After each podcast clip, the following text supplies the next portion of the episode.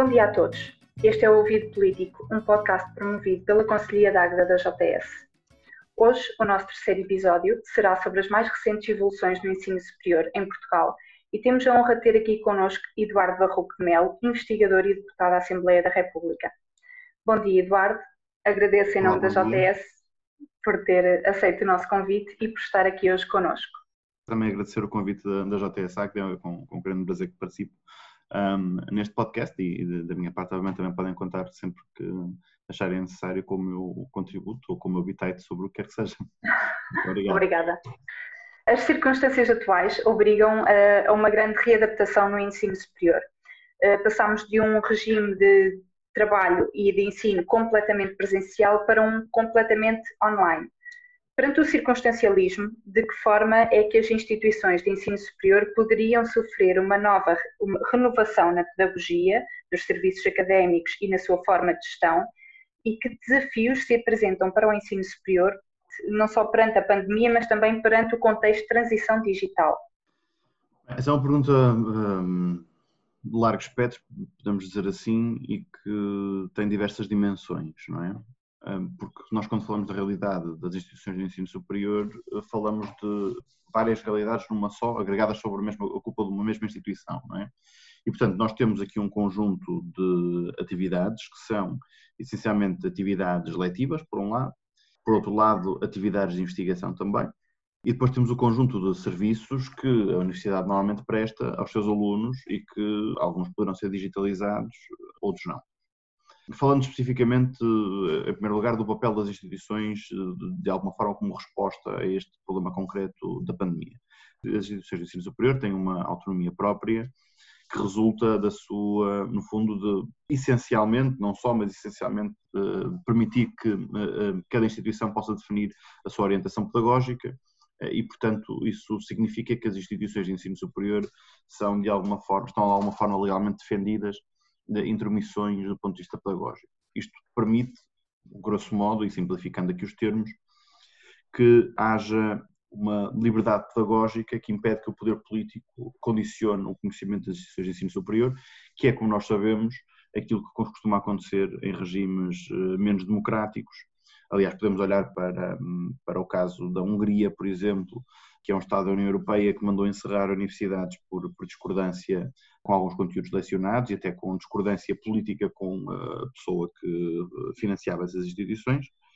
E, portanto, eh, o princípio da autonomia universitária baseia-se em parte nesta ideia de que as instituições devem ser, de alguma maneira,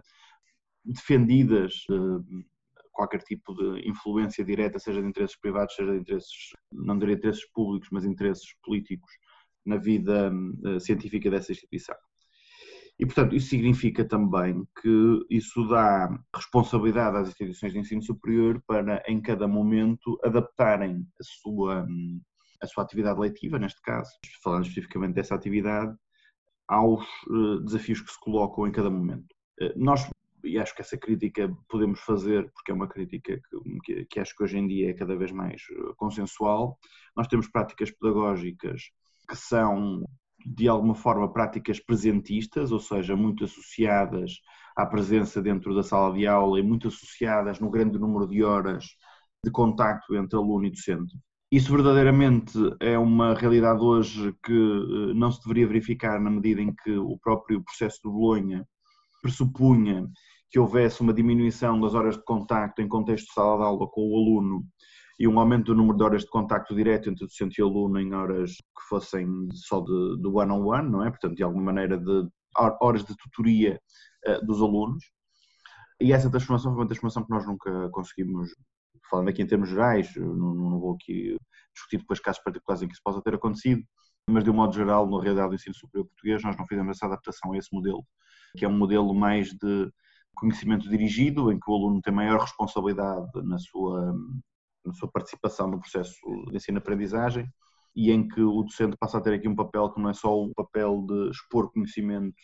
ou expor conteúdos numa sala de aula de forma expositiva, mas acima de tudo de permitir que o aluno também por sua iniciativa consiga adquirir eh, conhecimentos de forma mais orientada. E, portanto, esse é, o problema, eh, esse é o problema com que nós partimos para esta pandemia. Ou seja, partimos de um ensino que é fortemente presentista, como eu dizia, um, e que neste momento necessita, obviamente, se adaptar a uma nova realidade, que em alguns casos vai ser mais fácil, ou seja, o tipo de conteúdos lecionados pode ser uh, eventualmente transmitido de formas que não exijam esse contacto presencial, noutros casos será mais difícil. Eu não quero, apesar de estar a dizer isto, não quero dizer que as instituições de ensino superior não tiveram, em alguns momentos, conduzido várias experiências para novos modelos pedagógicos ou novos modelos de lecionação à distância, porque isso aconteceu. Acho que estão, são ainda experiências pouco maduras para que isso seja feito de forma mais sistemática e as instituições, de um modo geral, não podemos dizer que estivessem propriamente totalmente preparadas ou muito bem preparadas para, para passar para isto. Apesar das dificuldades, foram respondendo mais ou menos àquilo que era desejado, que era manter a atividade letiva, apesar de não ser possível ter alunos dentro da sala de aula. Na preparação do novo ano, e não nego aqui, obviamente, todas as dificuldades associadas a isso, porque acho que foram muitas, não é? E eu não gostaria de ser ou melhor, não posso dizer que não gostaria de ser aluno de ensino superior, porque, porque sou doutorando, mas não gostaria de, de, estar, por exemplo, num nível de licenciatura ou mestrado em que o tipo de, de processo de aprendizagem é diferente, não é? Porque ao nível do doutoramento já, já pressupõe um, um, trabalho próprio do aluno de criação de conhecimento e, portanto, as circunstâncias são, são distintas. Mas no, no, gostaria de ser um aluno de licenciatura e mestrado, obviamente, nestas circunstâncias, porque percebo eh, as dificuldades que isso apresenta para, para esse processo de, assim, de ensino-aprendizagem. Mas, não negando isso, eu acho que as instituições agora têm algumas escolhas para fazer, que são escolhas difíceis. Acho que as instituições, do modo geral, foram uh, se escudando no medo, por um lado, que há, obviamente, em aumentar o número de contactos, e, por outro lado, foram se escudando nas dificuldades infraestruturais para privilegiar modelos de ensino para o próximo ano que não sejam modelos de ensino presenciais. Mas apesar de eu achar que nós temos que ter alternativas para novas formas, novas abordagens pedagógicas, a verdade é que o ensino presencial continua a ser relevante para esse processo, esse, essas horas de contacto continuam a ser relevantes para que, eh, de alguma forma, se conduza o processo de aprendizagem e, portanto, nós não podemos descurar eh, essa vertente eh, do ensino. E, portanto, eu diria que perante isto, põe-se também dois caminhos distintos. Um caminho é o de nós conseguirmos fazer com, uma, com um ensino mais ou menos misto, entre presencial e à distância, continuar a conduzir a transmissão de conhecimentos, não todo o processo de ensino-aprendizagem, mas a transmissão de conhecimentos dentro de uma estratégia pedagógica, uma estratégia pedagógica antiga. Ou seja, eu, eu quando digo que acho que é, continua a ser importante haver horas de contacto direto entre professor e aluno, não estou a dizer que isso uh, seja particularmente importante na parte em que há um professor numa aula a dedicar a matéria para, para alunos que, que a recebem. Porque, desse ponto de vista, eu não consigo considerar que haja uma diferença substancial entre eh, fazê-lo no contexto da sala de aula ou fazê-lo num modelo de videoconferência. Isso não é a parte mais determinante. Não é? Se nós reduzirmos o professor apenas a essa experiência expositiva, não é isso que faz diferença no processo de ensino-aprendizagem. Portanto, este é um caminho possível, que é, nós vamos alterar a forma como debitamos matéria, simplificando, e vamos fazê-lo à distância, mas isso não muda nada do ponto de vista da estratégia pedagógica. Outra coisa, e isso é que eu acho mais relevante, é que esta situação obriga as instituições a repensar os modelos em que fazem, de facto, conduzem esse processo de ensino-aprendizagem e como também avaliam os conhecimentos obtidos dessa forma. Essa é a parte que eu acho que nós estamos mais atrasados.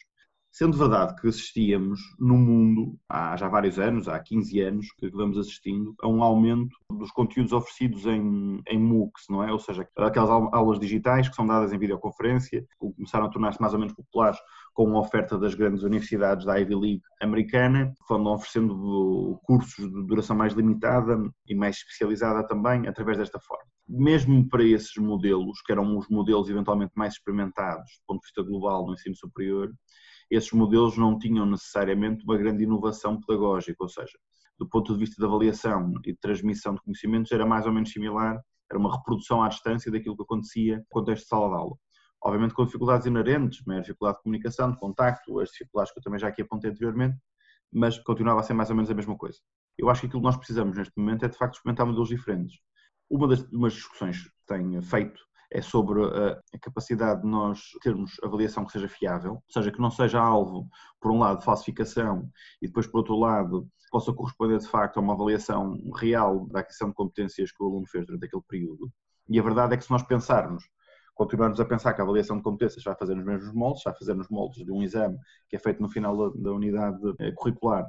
e ao qual o aluno tem que dar resposta a um conjunto de perguntas, não, isso não representa nenhuma alteração do ponto de vista da abordagem pedagógica. Aquilo que eu acho que eventualmente as instituições vão ter que fazer vai ser puxar mais pela capacidade dos alunos trabalharem por si. E isso implica uma abordagem pedagógica que seja menos positiva, que seja mais de pesquisa do próprio aluno e de capacidade de, de, de avaliar a interpretação sobre o conhecimento que o aluno vai fazer, e, portanto, isso implica necessariamente novas formas de orientar esse conhecimento, como dizia, menos exposição, mais trabalhos eventualmente colaborativos ou individuais, mais acesso eventualmente até a uma, uma vertente mais de investigação da instituição no ensino superior do que puramente letiva e vai necessariamente implicar alterações no modelo de avaliação que possam uh, ser até mais correspondentes àquilo que o aluno de facto aprende. Acho que todos nós que já fizemos exames numa universidade sentimos que muitas vezes os exames não são necessariamente os instrumentos mais interessantes de avaliar o conhecimento que é adquirido durante o semestre. E, portanto, esta também é uma oportunidade para as instituições poderem fazer aqui algumas experiências do ponto de vista pedagógico e que dessas experiências resultem, até para uma situação de normalidade, abordagens pedagógicas diferentes que podem ser reproduzidas depois no contexto de sala de aula, mais presentista, mas sem pensarmos na velha lógica na instituição, que é um professor que expõe matéria, um aluno que chega ao fim do semestre faz um exame e o processo de aprendizagem se resume mais ou menos a isto. Na sequência disto surge-me outra questão, que é o seguinte. Sabendo que está na posse das faculdades a decisão do método de lecionar as aulas e de realização dos exames, achas necessária a criação de uma comissão ou grupo de recolha de dados para avaliar a real eficiência destes métodos de ensino à distância e desta, no fundo, autonomia dos estudantes? Eu, eu, diria que o processo de avaliação tem que ser um processo que se faça em condições de segurança, ou seja, nós eh, não podemos descurar a integridade da avaliação pelo facto de estarmos numa situação de pandemia que exige que de alguma maneira as avaliações sejam feitas de forma diferente do habitual. Nós pensarmos, por exemplo, na Universidade Aberta, que é eventualmente a instituição de ensino superior em Portugal que tem maior experiência em uh, métodos de ensino à distância, eles fazem avaliação presencial e isso prende-se exatamente com a necessidade de nós, de alguma maneira, mantermos o processo seguro e íntegro. Dito isto, todos nós já fizemos trabalhos curriculares que são formas de avaliação que eventualmente não têm, não têm a mesma forma eh, de se aferir se foram realizados integralmente pelo aluno. Há outras formas de nós fazermos isso.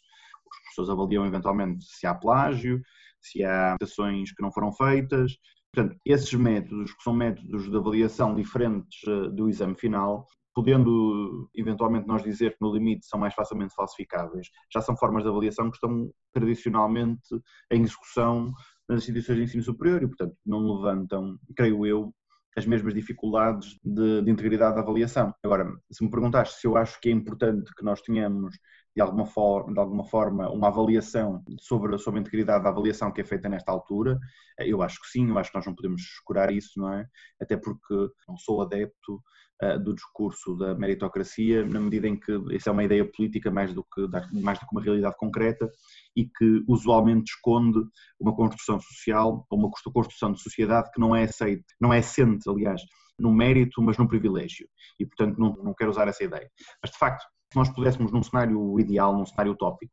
construir uma sociedade que fosse baseada no mérito, eu acho que uh, o ensino superior seria eventualmente o espaço que mais, mais fielmente pudesse representar essa ideia. Porque, uh, apesar de não ser totalmente assim, nós sabemos que o ensino superior tem vários problemas,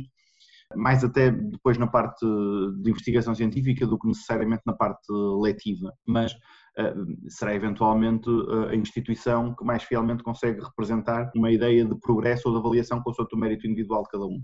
E, portanto, desse ponto de vista, eu acho que é importante proteger também essa concepção da avaliação do mérito dentro das instituições de ensino superior. Queria-te abordar aqui outra questão uh, relacionada mais com as situações financeiras dos estudantes. Muitos estudantes encontram-se em situações financeiras muito precárias e sem possibilidade de pagar as propinas. Tanto quanto sabemos, o governo não avançou com nenhuma medida que aliviasse o bolso destas famílias. Tendo em conta o atual panorama, o que é que vai ser feito neste sentido no próximo ano letivo? Que medidas é que anda o nosso governo a estudar? O que é que motivou a que durante o período de pandemia não tenha sido tomado qualquer tipo de medida eh, no sentido de desonerar os estudantes do ensino superior no pagamento das propinas? Bem, essa é uma pergunta que tem eh, respostas em várias fases. E, portanto, a primeira coisa que eu quero dizer é o seguinte: isto não é uma, uma, uma posição política, mas uma posição pessoal que eu sempre assumi e que não deixo de assumir e que eu acho que é importante para o início de conversa. Que é, eu sou uh, frontalmente contra a cobrança de propinas, acho que o ensino superior deve ser gratuito. Essa foi sempre uma das minhas batalhas, quer como dirigente associativo estudantil, uh, quer como militante da Juventude Socialista do Partido Socialista, quer agora como deputado do Partido Socialista, e, portanto, essa é a minha posição de princípio e, portanto, o que eu vou dizer a seguir em nada contraria uma posição de princípio. Essa é a primeira parte. A segunda parte é sobre a realidade concreta que nós temos hoje em dia. O Partido Socialista, eh, desde que tornou o governo em 2015, e portanto desde essa legislatura também, portanto quer o governo, quer o, o parlamentar do Partido Socialista, permitiu que acontecesse um conjunto de coisas que são importantes na realidade no ensino superior recente. Primeiro foi no aumento do teto máximo de propina, foi a primeira vez que se parou essa progressão, e depois a redução real para duas vezes o IANS do propina máxima, que foi aliás uma proposta que a Juventude Socialista tinha apresentado inicialmente em 2015 e na qual foi insistindo, que apesar de aparecer bastas vezes como o resultado de uma negociação do Bloco de Esquerda, a verdade é que o Bloco de Esquerda nunca tinha feito essa proposta e foi a Juventude Socialista que a fez desde 2015. Eu acho que essa é a primeira parte que é importante de realçar. Portanto, nós já conseguimos aqui um alívio real das famílias, ao bolso das famílias, do ponto de vista dos custos do ensino superior. Depois, quando nós dizemos, quando falamos sobre este caso concreto, há várias coisas que nós temos que avaliar. A primeira é, cobram-se propinas neste momento, esta é uma realidade concreta, ou seja, independentemente da posição de princípio, existem propinas neste momento, essas propinas são contabilizadas dentro do financiamento do, ensino superior, dentro das instituições, e há aqui duas coisas que se colocam em confronto. A primeira é, eh, deve-se ou não manter o pagamento de propinas, e, portanto, entendendo nós que no cenário de pandemia eventualmente podíamos ter esse alívio, e se sim, de que forma? Ora bem, com todas as dificuldades, as instituições de ensino superior continuaram a ter atividade letiva e até processo de avaliação. E, portanto, se nós pensarmos, que não é essa a minha interpretação de princípio, como já disse, mas se nós pensarmos que existe neste momento propinas que se relacionam com a prestação de um determinado serviço da instituição de ensino superior e que esse serviço, apesar de ser readaptado, continua a prestar-se, então dificilmente nós podemos dizer que se a prestação de serviço compreende o pagamento de propina em uma situação normal e se ele se mantém, mesmo que adaptado, faz sentido que ele continue a ser pago, porque é isso que sustenta também a prestação desse próprio serviço. Essa é a primeira parte. Outra coisa,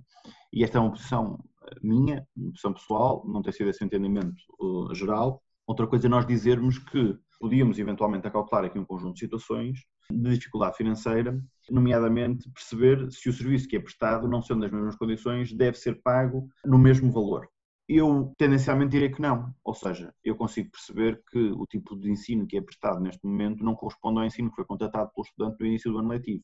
E essa é uma questão que nós devemos ter do ponto de vista conceptual. Mas também acho que há um lado prático nisto. Ou seja, eu tenho algumas dúvidas de que neste momento, se nós fizéssemos uma alteração do valor de propina a meio do ano para corresponder a essa readaptação do serviço, que isso não tivesse consequências negativas nas instituições de ensino superior, nomeadamente sobre os docentes,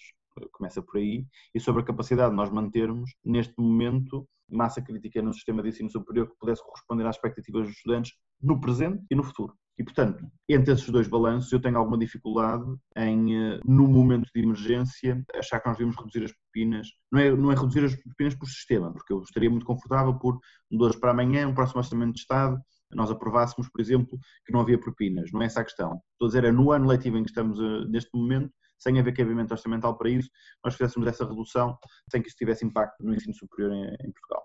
Outra coisa nós dizermos, que é um bocadinho diferente da redução de propina como um alívio geral, quer dizer que o governo tem que um, oferecer alternativas que ajudem a aliviar essas despesas para os agregados familiares que têm essas dificuldades e, portanto, permitindo que os alunos continuem no sistema. E eu devo dizer que, desse ponto de vista, tem havido alguma pressão sobre medidas adicionais que o Governo tem que realizar para responder a isto, mas o Governo, em tempo próprio, quando fez a, a revisão do regulamento de atribuição do, Bolsa, propôs algumas alterações que são relevantes e que já respondem a essa necessidade. Ou seja, um dos problemas que nós tínhamos aqui é que um estudante que, por exemplo, vamos pôr aqui um caso hipotético, um estudante numa agregado familiar, duas pessoas que recebia, por exemplo, 700 euros cada um, portanto vamos imaginar um rendimento mensal de 1.400 euros por mês, pais deste, deste, deste estudante, é? os, os rendimentos do agregado. Se uma, pessoa, se uma dessas pessoas, por exemplo, perder o emprego em consequência da pandemia, Estamos a falar de uma família normal, não é? Sabemos que também há bastantes famílias monoparentais sim, sim, sim. em que. Claro, claro, claro, claro, claro. Eu estou só a dar um exemplo para nós percebermos uh, de que forma é que o regulamento pode responder a estas necessidades de necessidade extraordinária, não é? Ou seja, por exemplo, neste caso, se um dos, se um, se um dos pais perdesse o emprego em consequência da pandemia, não é? Por exemplo, tinha um contrato precário, era dispensado e isso deixava de ser rendimento disponível para a família. O cálculo normal do Regulamento de Atribuição de Bolsas consideraria que eh, a contabilização dos rendimentos do agregado familiar apenas do ano eh, fiscal anterior, ou seja, o estudante, quando submeteu o processo de bolsa, submete, por exemplo, submeteu em 2019, quando entrou no ano letivo, os rendimentos são os rendimentos de 2018. Submeteria agora em 2020 os rendimentos contavam anos de 2019. Não havia anteriormente uma forma do estudante dizer: Espera aí, eu tive aqui uma quebra extraordinária de rendimentos e, portanto, tendo esta uh, quebra extraordinária, eu necessito de um apoio, de um, não está abrangido no regime normal, por assim dizer, do regulamento de distribuição de bolsa. Uh, isso já acontecia com os apoios de emergência social, o governo permitiu, uh, na última revisão do regulamento de distribuição de bolsas, que isso acontecesse em qualquer momento do ano, ou seja, em qualquer momento, um estudante, de hoje para amanhã, o seu agregado familiar deixa de ter, há uma alteração das circunstâncias do rendimento do seu agregado familiar e ele pode pedir uma reavaliação do seu processo de bolsa, quer tenha bolsa, quer não tenha bolsa, ou seja, pode pedir submissão isto não, isto não interessa só para aqueles que têm bolsa e que viram a sua situação agravada e, portanto, precisam de uma bolsa maior. Isto interessa também para todos aqueles que, não tendo bolsa, possam neste momento apresentar novo processo para ser feita essa consideração. E, portanto, desse ponto de vista, essa situação já estava abrangida. Não há necessidade de um apoio extraordinário quando os mecanismos que estão previstos neste momento no regulamento já abarcam com essa necessidade em concreto. Outra coisa que é relevante e que foi corrigida até na discussão do Orçamento de Estado Suplementar, era para o caso dos alunos que iniciavam agora o próximo ano letivo e que, iniciando esse ano letivo, não teriam bolsa, por exemplo, à luz dos rendimentos do HH familiar 2019, mas que poderiam ter se avaliar só os deste ano exatamente por causa dessa emergência concreta. Ou seja, o regulamento prevê que durante o ano letivo houvesse uma, uma dificuldade, portanto pudesse, pedir novo, pudesse fazer novo pedido, mas não previa pelo menos não era, não era claro se pudesse fazê-lo, à luz dessa mesma, da mesma avaliação extraordinária, no momento inicial do ano letivo, pedir logo a avaliação do seu caso segundo essa condição extraordinária. E, portanto, o que nós fizemos dentro do Orçamento do Estado, dentro dessa negociação com os grupos parlamentares, com o PSD, com o PCP eh, e também com o Ministério, foi promover uma alteração do Orçamento Suplementar que permitisse o quê? Que um aluno no próximo ano letivo vai iniciar esse ano e apresenta a sua candidatura normal ao regulamento de atribuição de bolsas. Isso acontece nos trâmites normais, ou seja, acontece cruzando os dados do rendimento de 2019, porque estando o sistema automatizado, é isso que garante que nós mais rapidamente damos bolsas às pessoas sem, sem passar para a avaliação caso a caso. Mas que permite também esta alteração que, ao mesmo tempo, o aluno, sabendo já que a sua circunstância mudou no ano de 2020, possa também concorrer para a Bolsa de Estudo com base nessa avaliação extraordinária. Ou seja, o que nós permitimos é que, sem pôr em causa a celeridade do processo de avaliação segundo os trâmites normais, o aluno, nesse mesmo momento, não precise de receber um não na sua bolsa para depois fazer uma candidatura extraordinária, mas que possa fazer os dois processos ao mesmo tempo. E, portanto, adiciona-se aqui uma camada extraordinária, por assim dizer, de proteção, que vai ajudar os alunos que tiveram dificuldades pós-pandemia ou durante a pandemia a poder também ver essa situação reconhecida no, no início do ano letivo. Será maior o valor atribuído a cada candidato, em concreto, ou será alargado o número de bolsas a atribuir? E estas medidas recaem apenas sobre os aspectos financeiros ou também recaem sobre os pontos pedagógicos, eh, nomeadamente no número de SETS mínimo exigido para a reatribuição de, de bolsas e de subsídios?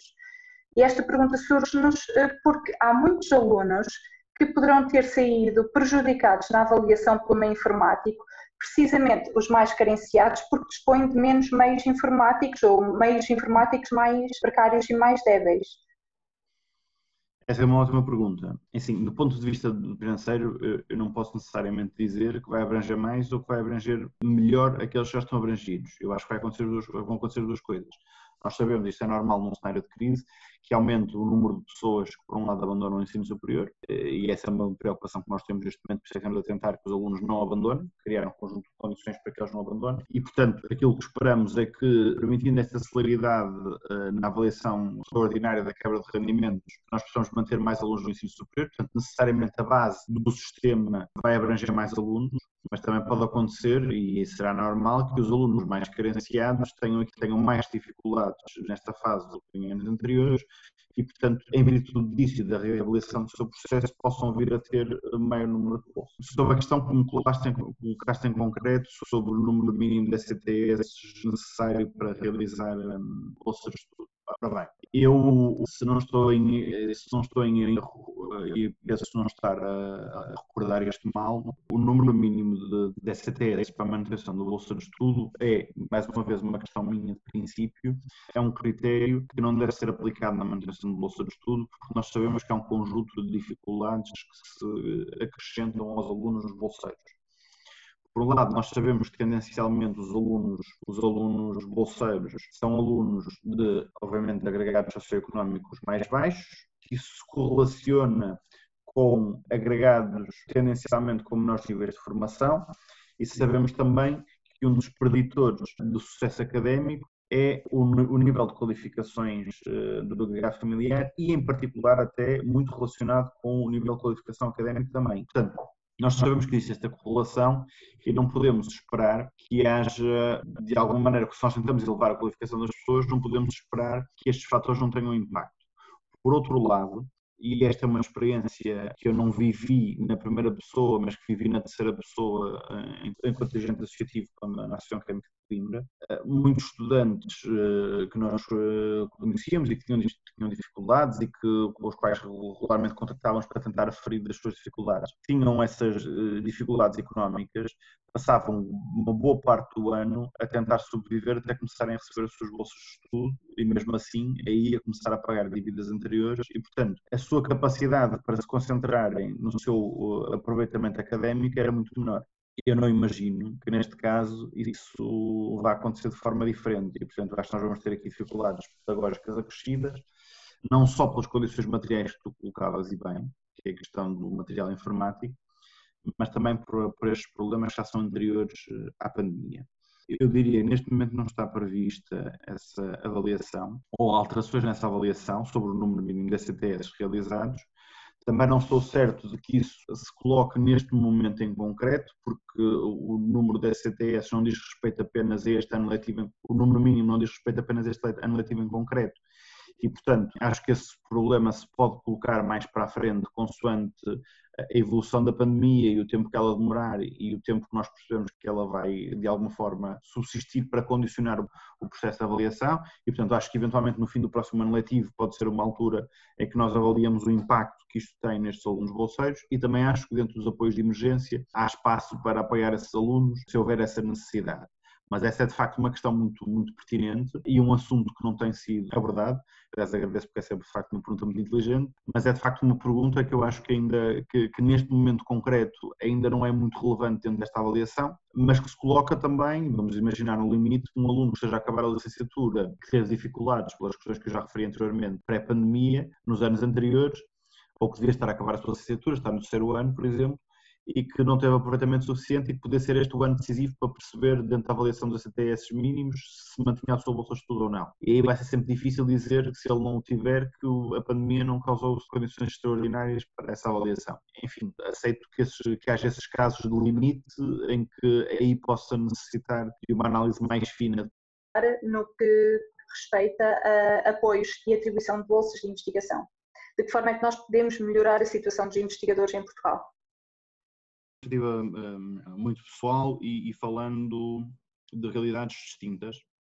Porque nós, quando falamos das dificuldades do sistema científico nacional, eh, tendemos a falar só das medidas eh, que o governo eventualmente pode implementar para resolver esses problemas e esquecemos muitas vezes a responsabilidade das instituições de ensino superior e dos centros de investigação na forma como está montada a carreira científica em Portugal. E eu vou dizer isto: em Portugal, nós temos uh, um problema de hum, endogamia académica,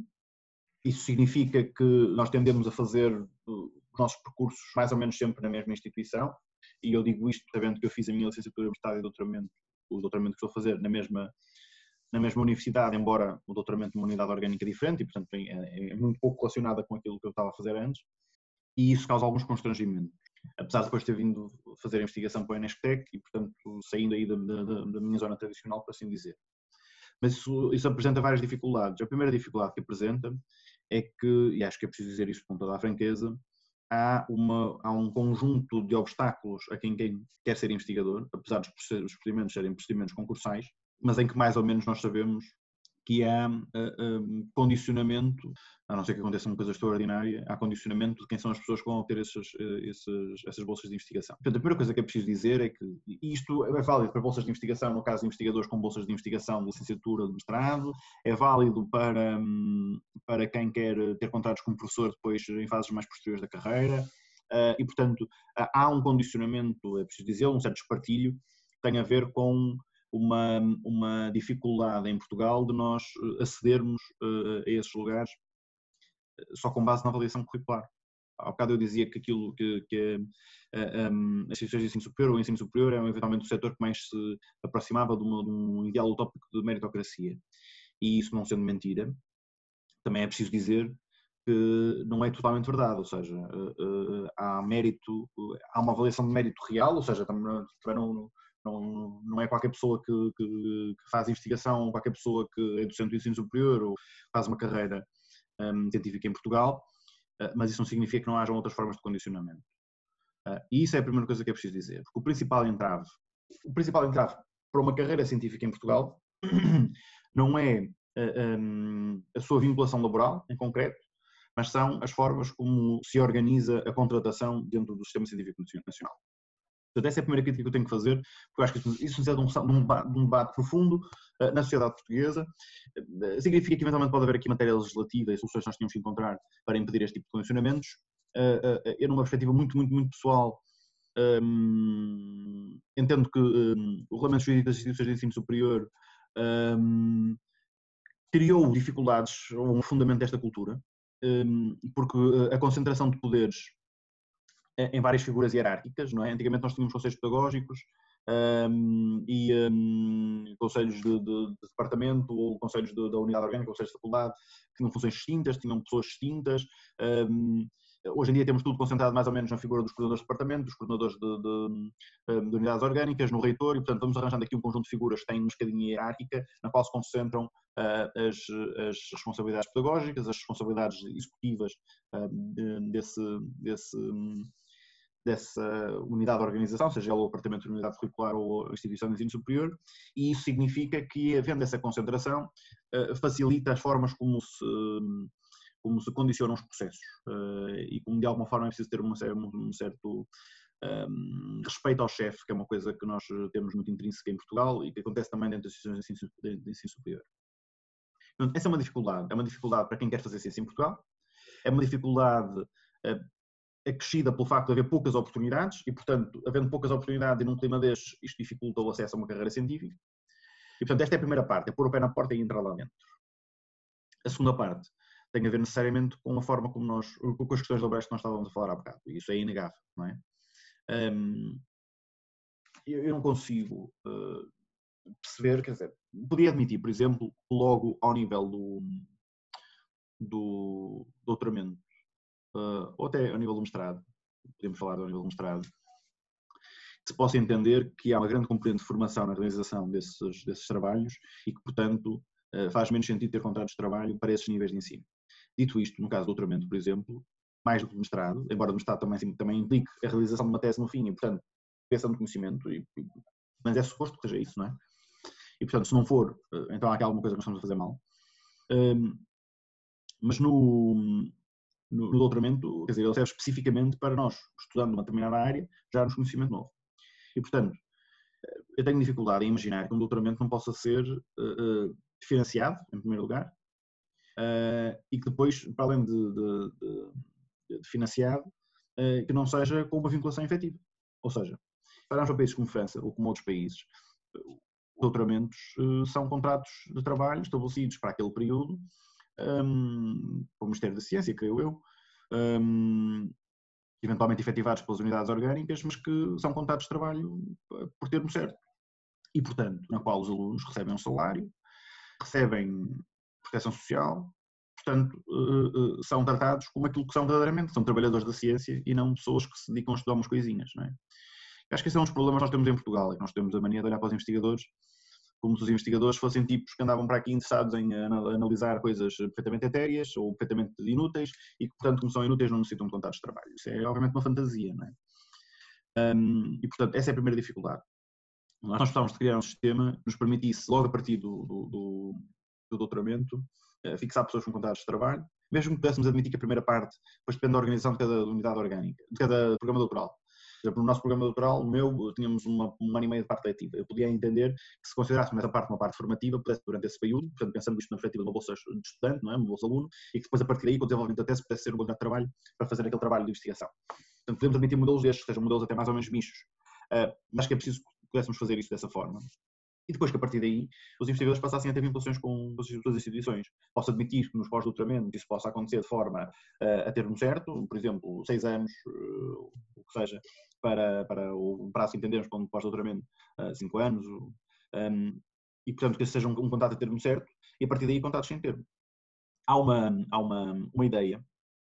um, que vai ser mais ou menos repetida, que tem a ver com um, a necessidade de garantir que há mobilidade dos investigadores em, em, em, Portugal, porque eles gostam de andar em instituições diferentes, é combatendo esse, esse, problema, esse, esse, problema de endogamia académica, que na verdade em Portugal não se coloca porque as pessoas ficam nos mesmos sítios, um, ou querem ir lá para fora e não sei o quê, e portanto temos que ter aqui formas mais flexíveis de, de, de contrato laboral. Isso é uma ficção. Mais uma vez, passando do exemplo francês, por exemplo, um investigador tem um contrato eh, que é um contrato com o Estado, não é um contrato com uma instituição em concreto. O investigador, de um momento para o outro, se entender que tem melhores condições para ir para fazer o seu trabalho noutro laboratório uh, ou com outra equipa, ele muda de instituição e mantém o seu contrato de trabalho. O contrato não está vinculado à instituição. Isso é, aliás, uma forma que leva as instituições a querer competir pelos melhores. Ou seja, eh, eu souber que as pessoas que trabalham para mim a fazer investigação no meu centro de investigação, na minha instituição de ensino superior, só ficam aqui se eu lhes der, se eu lhes der condições para desenvolverem o seu trabalho e se incentiva as instituições a competirem saudavelmente entre si e não para ver quem tem as, as, as práticas laborais mais restritivas para ir buscar, um, para condicionar as pessoas uh, no seu percurso profissional. Essa era uma forma também nós podermos fazer isto, um, ou seja, estabelecer que os contratos de investigação eram, por exemplo, feitos com a FCT. A FCT ficava uh, titular desses contratos, o investigador era um funcionário da FCT e depois escolhia a sua instituição de ensino superior dizia, pá, eu acho que aqui nestas condições eu tenho um laboratório, é espetacular para aquilo que eu quero fazer. Vou falar com aquela instituição e aquela instituição acolhe-me. Se eu achar que, entretanto, há uma, um outro laboratório que, entretanto, comprou o equipamento XPTO que hum, é mais adequado ao desenvolvimento do, do, meu trabalho, eh, eu posso dizer à minha instituição, eu peço desculpa, mas aquela lista está-me a dar condições diferentes e, portanto, eu quero ir, quero ir para ali, vou para ali, vou sair daqui e vou desenvolver o, o trabalho no sítio onde o mérito também da instituição é importante. Portanto, não se contabiliza o mérito do, do, do, investigador como a única métrica do sucesso de uma instituição. Responsabilizar a instituição também pela, pelo desenvolvimento de investigação científica. Infelizmente, nós vivemos na cultura contrária, não é? Nós vivemos na cultura... No fundo, isso até iria melhorar a competitividade dos nossos investigadores a nível internacional, não é? Dando-nos muito melhores condições de... Isso ajuda para as instituições terem competir pelos melhores. Hoje Exato. em dia, Hoje em dia, como é que se faz a competição no ensino superior e na, e na investigação em Portugal? Nos dois lados, é? Para os alunos do ensino superior, isto faz por proximidade geográfica. Os alunos, o primeiro critério de escolha é a instituição de ensino superior que esteja mais perto de casa. Pronto. Há dois efeitos, que é o efeito de proximidade, e depois há um efeito na colocação uh, dos, dos, dos, dos, alunos, que é o efeito da região do Norte, que tem a ver com o facto de, um, eh, no Norte do, do país, haver mais população jovem e, portanto, também estatisticamente haver mais alunos e mais melhores alunos, e portanto isso significa que normalmente o preenchimento de vagas se faz de norte para sul, e portanto que haja um efeito de ir empurrando os alunos de norte para sul à medida que estão preenchendo as, as vagas. No, no, na investigação, não é por proximidade geográfica, mas é quase, é a proximidade às instituições, aos grandes polos habitacionais. Então, quando nós olhamos e dizemos assim, porque é que os alunos não querem ir para as pessoas, mas que apenas reforça um, aquilo que já existe no sistema, que é mais financiamento para quem tem mais pessoas. Tem mais pessoas porque tem mais pessoas à volta que podem ingressar naquela instituição. E, portanto, estamos aqui num, num, num loop sempre de feedback positivo sobre incentivos negativos. Uh, nós nunca saímos de, deste circuito da investigação em Portugal, que está necessariamente cruzada com o ensino superior, e, portanto, não, não conseguimos, de facto, ter um sistema que seja competitivo por melhores condições. Lá está, se nós tivermos essa vinculação, que não é uma vinculação no caso da, ciência, à unidade orgânica em concreto, mas é uma vinculação à FCT, nós forçamos que as instituições tenham que competir com bases diferentes. E é muito mais interessante termos, como, ao contrário do que temos agora, em que cada investigador é responsável por dentro da sua equipa de investigação e buscar financiamento para, para trazer para aquela instituição, da qual a instituição lucra, mas é mais importante a instituição ter uma estratégia que permita que a captação de fundos de investigação possa reforçar positivamente uma determinada estratégia de investigação possa atrair os melhores para, para, esse, para essa instituição. E, portanto, o sistema, a forma como se compete no ensino superior em Portugal muda drasticamente e é da maneira que eu acho que nos aproxima lá está da competição internacional. Porque acho que dentro do sistema atual nós não conseguimos, nós fazemos ótima ciência em Portugal, temos ótimos cientistas em Portugal, temos para os recursos que nós temos na ciência em Portugal um desempenho muito acima da média e, portanto, nós temos todas as condições para ser um país que, do ponto de vista da economia do conhecimento, seja dos mais competitivos à escala global. Não damos as condições às pessoas para que elas possam, de facto, cumprir esse potencial e eu tenho pena que isso assim seja. Eduardo, muito obrigada por ter estado aqui a conversar connosco. Foi, de facto, bastante enriquecedor para percebermos, quer do ponto de vista institucional, eh, o que é que tem vindo a ser feito e o que é que, que desafios é que se apresentam e do ponto de vista pessoal, tudo aquilo que é esperado ou que é necessário fazer, ao fim e ao cabo, quer a nível de, de desenvolvimento pedagógico e de lecionamento de aulas, quer do ponto de vista de investigação, não é? Esta eh, responsabilização da, das instituições também, não é? Não devem estar constantemente à espera que seja uh, o governo uh, a delinear tudo, não é? Têm essa responsabilidade, essa autonomia e devem fazer, devem fazer uso dela. Uh, o Ouvido Político regressará no próximo mês com mais um convidado. Obrigada.